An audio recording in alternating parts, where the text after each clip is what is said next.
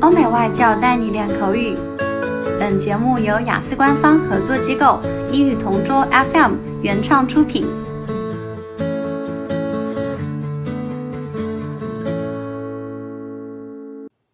Describe a friend who is a good leader.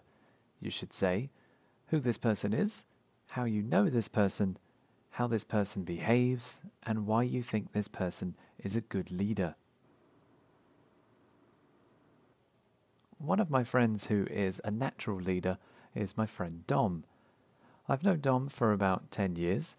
I remember meeting him while I was studying at university, and we quickly became friends because we shared a lot of classes and interests. Dom is a leader because he's particularly good at making decisions. Whenever I have two choices and I'm not sure which one is best, he can think of the best choice very quickly and explain why it's the better option. He's also a fast learner. I remember when my laptop was broken, he went online, watched a few videos about how to fix it, and then he fixed it himself. I remember being shocked at how good his memory was. Finally, he's also one of the funniest people I know. So whenever he meets new people, he makes friends quickly and people want to be around him.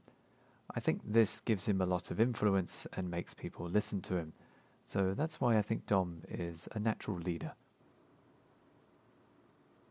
OK，今天的 Part Two 口语话题到此结束。想要免费获取五到八月雅思完整版的疑似新题，可以关注公众号“同桌雅思英语”，回复关键字“口语题库”就可以啦。